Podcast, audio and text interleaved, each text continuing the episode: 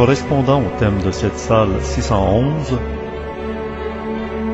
dans la démarche du supramental, voici Bernard de Montréal.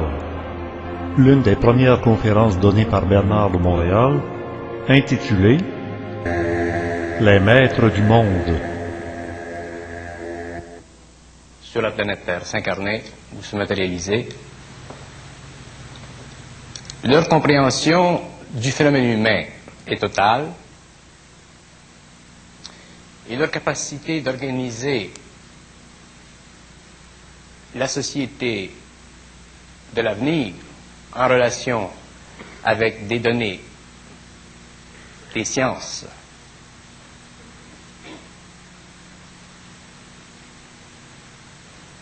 leur permettant de projeter un dynamisme dans l'avenir qui ira pendant des siècles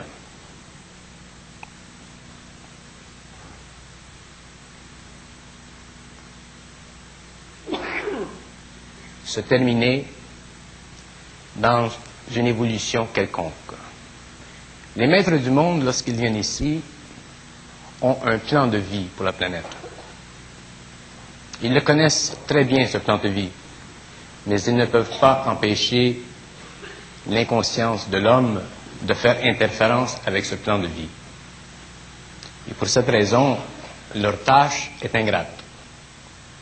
Elle n'est pas ingrate humainement parlant, mais elle est ingrate dans ce sens que souvent ils doivent, sinon revenir, du moins continuer sur d'autres plans à veiller à ce que s'exécute finalement le plan qui avait été projeté dans son origine.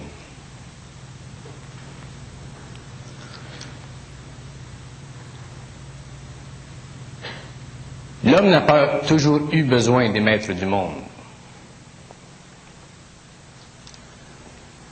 Lorsque l'homme a été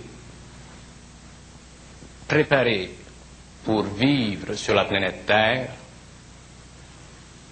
son âme était très jeune. L'âme n'avait aucune connaissance de l'expérience humaine. Elle était sage, mais elle était bête.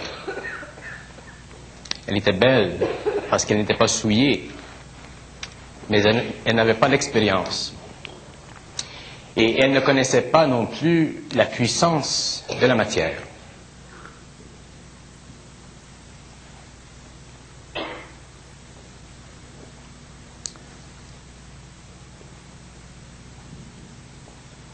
Au cours des très grandes périodes de temps qui ont évolué, qui se sont passées, l'âme est devenue éventuellement incapable de se libérer du corps matériel.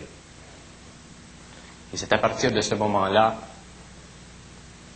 qu'il est devenu important pour des êtres de venir à certaines périodes de l'évolution pour rectifier la ligne d'évolution que l'homme devait suivre pour arriver éventuellement à ce qu'il doit arriver, la conscience totale.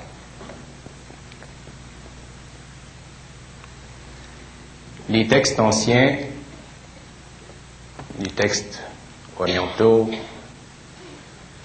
les textes égyptiens, les textes chaldéens, tous ces textes ésotériques, occultes, racontent l'histoire apocryphe de ces maîtres du monde. Mais ce que ces textes ne racontent pas, c'est la dimension de ces êtres et le pourquoi de leur intérêt à l'évolution de l'homme. Pour connaître un être d'une façon totale, il faut connaître les archives, la mémoire de cet être-là.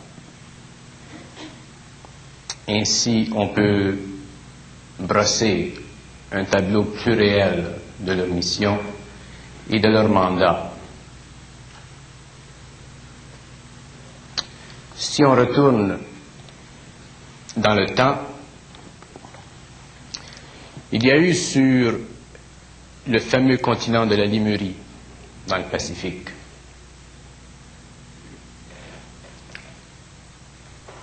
Un être qui a été responsable pour la destruction finale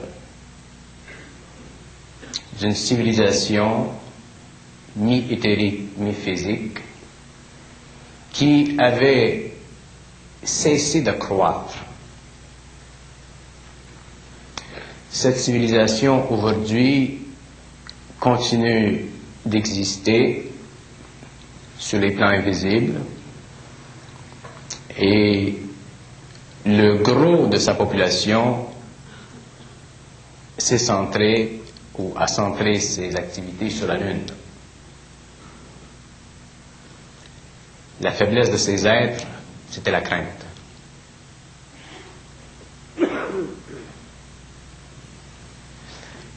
Les maîtres savent que la crainte,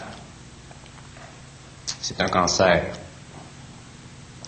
que la crainte fait partie de l'ego, que la crainte est une fondation, un bloc sur lequel